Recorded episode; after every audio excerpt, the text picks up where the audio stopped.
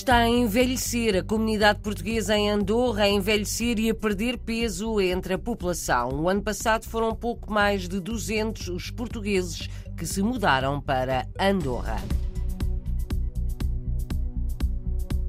Está a começar o novo ano letivo na Suíça com uma novidade no ensino de português. Vai haver tablets nas aulas.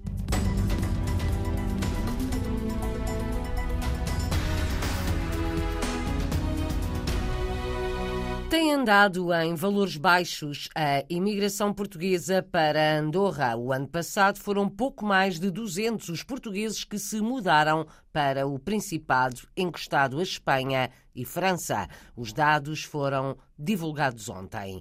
Em termos relativos, a comunidade portuguesa tem perdido força entre a população de Andorra. Há dados estatísticos que mostram que a comunidade portuguesa está envelhecida factos e análise do Observatório da Imigração, a investigadora Carlota Moura Veiga explica. O número de residentes com nacionalidade portuguesa diminuiu, ou seja, apesar de o número de entradas ter aumentado, o número de residentes portugueses diminuiu, passando a representar 10,8% da população residente neste país.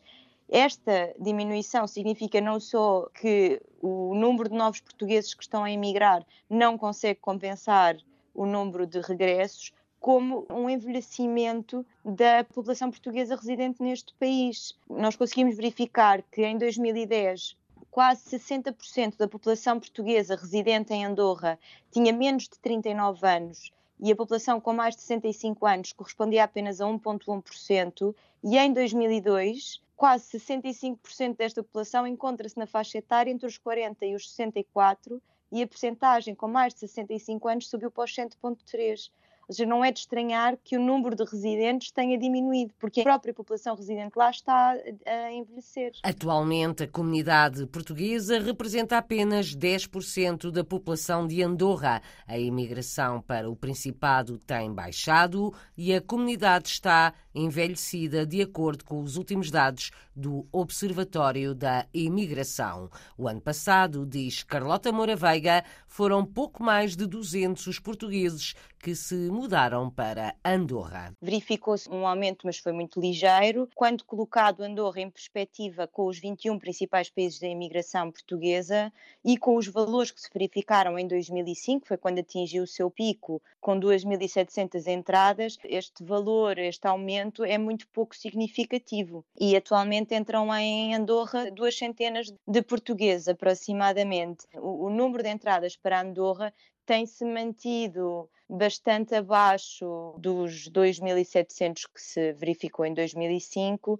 já desde 2009 que baixou a barreira dos 500 entradas e desde aí oscilou um bocadinho subiu um bocadinho em 2015, um bocadinho em 2019, mas os valores que temos para 2022 são essas duas centenas, esses 207 portugueses que entraram. Carlota Moraveiga, investigadora do Observatório da Imigração. Os portugueses trabalham em quase todos os setores de atividade em Andorra. José Luís Carvalho, presidente do Grupo de Folclore Casa de Portugal, tira na RDP Internacional o retrato da comunidade. O Grupo de Folclore Casa Portugal é um grupo bastante jovem. Portanto, há jovens que estão ainda na universidade, há jovens que já estão nos diferentes setores, bancários, já estão praticamente integrados no país, aliás, têm nacionalidade andorrana, e depois nós os pedíamos aqui nos anos 80, 90 e anos 2000. Há vários setores, sobretudo na área da construção, há, há muita gente, na área dos serviços também, pessoal na limpeza, pessoal que tem eh, empresas próprias de reparação, por exemplo, de serralharias, de reparação de automóveis. Estamos integrados em todos os setores da sociedade andorrana. Não é? O Zé Luís, o que é que faz? Eu trabalho numa companhia de seguros, sou agente de, de seguros. Não há desemprego entre os portugueses em Andorra, não há esses problemas? Não, não, não. Há desemprego, sim. Estamos a falar de que a 500, 600 pessoas desempregadas, um país de 80 mil habitantes. No total, no total, no total. Quantos portugueses é que vivem em Andorra, mais ou menos? Estamos a falar agora de uns 9 mil portugueses. Representa já, não sei se são 10 ou 11% da população de Andorra. Não é permitida a dupla nacionalidade? Portanto... Ainda não. Que sim eh, reclamamos é que haja a possibilidade de poder, pelo menos, votar nas autárquicas. José Luís Carvalho, do grupo de folclore Casa de Portugal, em Andorra. Muitos lusodescendentes assumem a nacionalidade do país e não podem ter dupla nacionalidade. Facto que também ajuda a explicar a perda de peso dos portugueses na população do Principado. À volta de 7 mil alunos e 70 professores, é o universo do ensino de português na Suíça para o novo ano letivo que começa este mês. É o primeiro ano em que alunos e professores vão ensinar e aprender também com tablets. A digitalização é o grande desafio para as aulas que começam ao longo deste mês.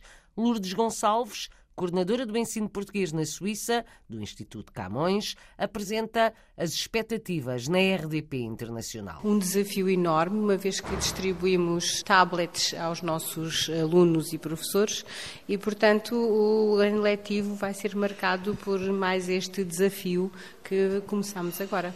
Mais de 4 mil tablets distribuídos. É verdade, distribuímos 4.121 tablets em 5 semanas e meia, desde Genebra, Vaduz, Zurique, todos os alunos cujos encarregados de educação aceitaram receber o equipamento para trabalhar nas aulas uh, com os professores. Nesta nova era em que os tablets vêm fazer companhia aos livros e aos cadernos tradicionais, de que forma é que vão ministrar as aulas, porque temos que conciliar aqui duas formas de aprendizagem e também de ensinar. As aulas creio que continuarão a ser dinâmicas. Os tablets são mais um instrumento de trabalho à nossa disposição, que naturalmente vai incluir variedade, uma maior dinâmica, mas também exigir dos pais e dos alunos e naturalmente dos professores dos pais, porque é necessário que os pais também uh, se envolvam cada vez mais no processo de aprendizagem dos seus uh,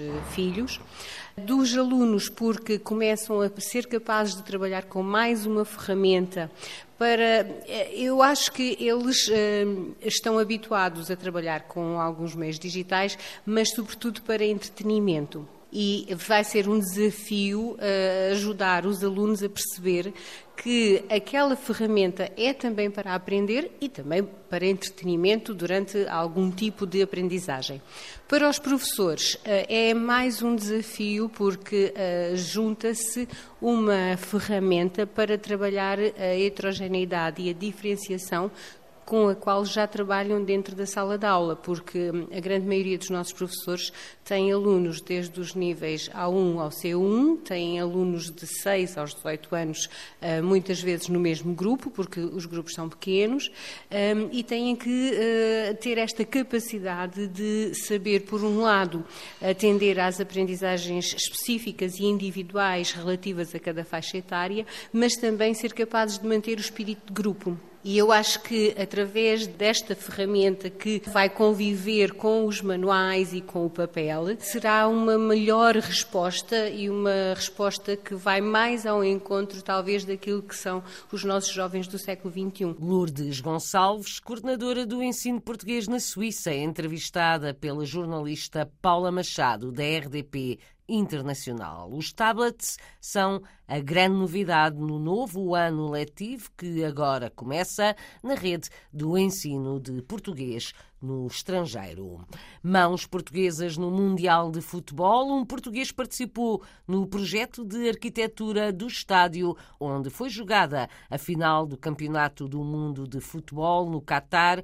Décio Ferreira vive e trabalha no Reino Unido, mas desenvolve projetos para todo o mundo. É mesmo assim. Falta-lhe a Madeira, a sua terra natal. É o nome de hoje na rubrica Madeirenses como Nós, da Antena 1 Madeira, com o jornalista Paulo Santos. Foram os caminhos da arquitetura que levaram Décio Ferreira a deixar Portugal. Já antes tinha saído da Madeira para estudar em Coimbra, mas desta vez, em 2014, a viagem era para o Kuwait. Foi trabalhar para uma grande construtora. Depois surgiu o convite para integrar a equipa de uma grande empresa de arquitetura baseada em Londres. Esse grande gabinete de arquitetura que é a Foster Partners, ou seja, é um dos maiores ou o maior eh, gabinete de arquitetura do mundo, contactou-me, eu estava lá no Kuwait. A partir de Londres, Décio Ferreira trabalha para o mundo. Eu já trabalhei em vários projetos em todas as áreas do mundo. Está envolvido na coordenação de projetos e são variados desde aeroportos a estádios de futebol, desde escritórios, habitação, pequenos comércios, neste caso, um dos grandes clientes que nós também temos aqui, que é, que é as lojas da Apple, da Apple, dos telefones e não só, para grandes resorts, não é? ainda agora acabei um resort, trabalharam há um ano uh, num resort bastante grande que está a ser feito para a Arábia Saudita, em aeroportos, uh, que são projetos de alguma complexidade e dimensão, nomeadamente o aeroporto do México, também para a Arábia Saudita. Um dos trabalhos de que mais se falou foi o estádio Lusail, no Catar, onde se jogou a final do Campeonato do Mundo de Futebol em 2022. Eu fui um dos arquitetos envolvidos na altura na, no desenvolvimento do projeto. No portfólio de projetos, Décio Ferreira gostava de desenhar para a Madeira. Eu adorava. Acho que é um dos meus grandes sonhos era poder fazer alguma coisa que marcasse aquilo que é a arquitetura regional. Décio Ferreira considera a Madeira um bom lugar para viver mesmo que essa não seja a opção que quer tomar nesta fase da vida. Madeirenses pelo mundo, madeirenses como nós, um trabalho da Antena 1 Madeira para ouvir também aqui na RDP Internacional ou em RTP Play.